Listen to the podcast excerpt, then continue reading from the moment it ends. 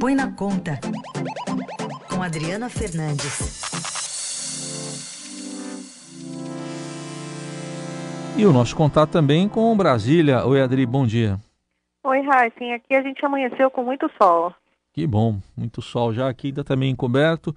Mas eu queria falar com, com você primeiro sobre uh, o presidente da Câmara, Rodrigo Maia, ter colocado no radar a reforma tributária para aprovação, mas tem uma reforma de privilégios também? Como é que é isso? Então, Raíssen, o presidente da Câmara está fazendo todos os esforços possíveis para conseguir aprovar pelo menos uma primeira votação da reforma tributária. Ele é patrocinador dessa reforma, está terminando o seu mandato e, caso não consiga é, obter aval do Supremo Tribunal Federal para sua reeleição, ele termina né, é, o seu mandato no final, no início de, do ano que vem. Então ele quer aprovar essa reforma. Acontece que ela pouco ou nada está se discutindo sobre a cobrança que tem sido feita da sociedade, que é o corte de privilégios para setores e grupos de pessoas físicas específicas, né? Esses privilégios, eles estão embutidos nos impostos, na renúncia de impostos que o governo dá é, todos os anos. Em 2020 vai chegar a 306 bilhões de reais. É quase o mesmo tamanho do que está previsto para gasto com o pessoal. O governo é, espera em 2020 gastar 338 bilhões de reais com o pessoal. Esse ano o governo vai deixar de arrecadar 320, 306 bilhões com essas renúncias, Heisen. É muito dinheiro e o, o que isso vem sendo chamado de privilégios.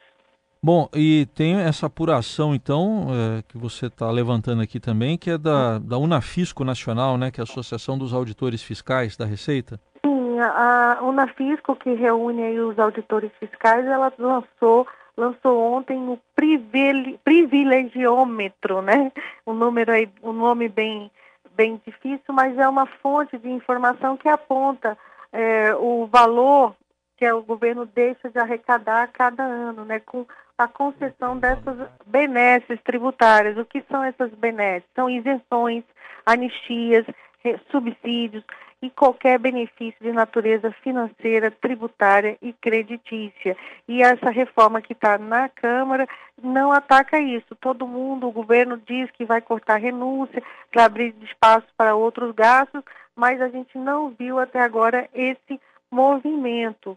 É, é um movimento que sempre que esse assunto é, é, é tocado, a gente vê na sociedade, nas pessoas, cobrança para que essa realidade mude, né? O, o, a previsão é que o relatório do, do, do, da reforma do, do, deputado Aguinaldo Ribeiro seja apresentada é, ainda essa semana, mas por enquanto ainda não há consenso. Tá bom, quer dizer, o nome realmente é difícil de falar, viu? Mas.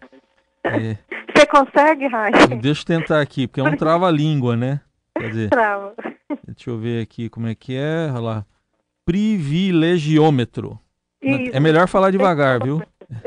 É tem melhor falar. Ah, ah. Já tem impostômetro, agora a gente está lançando aí o privilegiômetro. É. Né? Vamos ver se a gente consegue fazer um debate sério sobre esse assunto, porque esse dinheiro está tá sendo irrigado aí para setores muitas vezes que não estão precisando, né? É. E, é, e é melhor ser direcionado para áreas, para outras áreas, como a gente está vendo aí para a redução da desigualdade social. Então tá bom, mas vamos mudar de assunto, vamos falar, que tal falar de energiômetro? Agora inventei esse aqui. Porque, pois é. vai aumentar a conta de luz, né?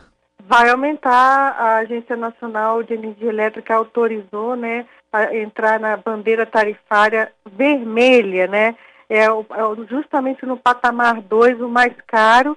E ontem o presidente Jair Bolsonaro já não querendo é, perder aí a mais popularidade que ele já perdeu nas últimas semanas, ele foi para as redes sociais e já buscando aí mostrar que, é, que o Brasil corre o risco de ter apagões devido aos níveis baixíssimos dos reservatórios. Então, esses níveis baixos de reservatório é que levaram a, a, a Agência Nacional de Energia Elétrica a anunciar essa bandeira vermelha. A expectativa, Raíssa, era que essa bandeira só fosse acionada no ano que vem, a partir de janeiro do ano que vem. E agora ela surpreendeu, surpreendeu também integrantes da área econômica e, e do mercado financeiro, que ontem começou a fazer um monte de cálculos né, sobre o impacto é, dessa, desse aumento da, da energia tarifária na inflação. O impacto calculado aí é de entre 0,4 ponto percentual a meio ponto percentual na inflação. É um baque.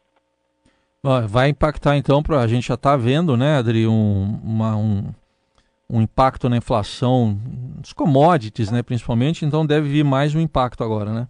Sim, tanto que uh, os, os, analistas do mercado financeiro, eles já é, aumentaram né, a, a previsão de alta do IPCA, que é o índice oficial de inflação usado pelo governo, para 4, a média né, dessas previsões, para 4,27%, né, já acima da meta é, estabelecida pelo Conselho Monetário Nacional, que é de 4% para 2020. Então, aí mais uma pressão inflacionária, além dos, da alta dos alimentos, da pressão do dólar, né, da, da desvalorização do real frente ao dólar, que também impactou aí os preços. Muito bem, então vamos ficar de olho, né? Inflação impactando também aí o bolso aí do consumidor nesse momento crítico aí de pandemia.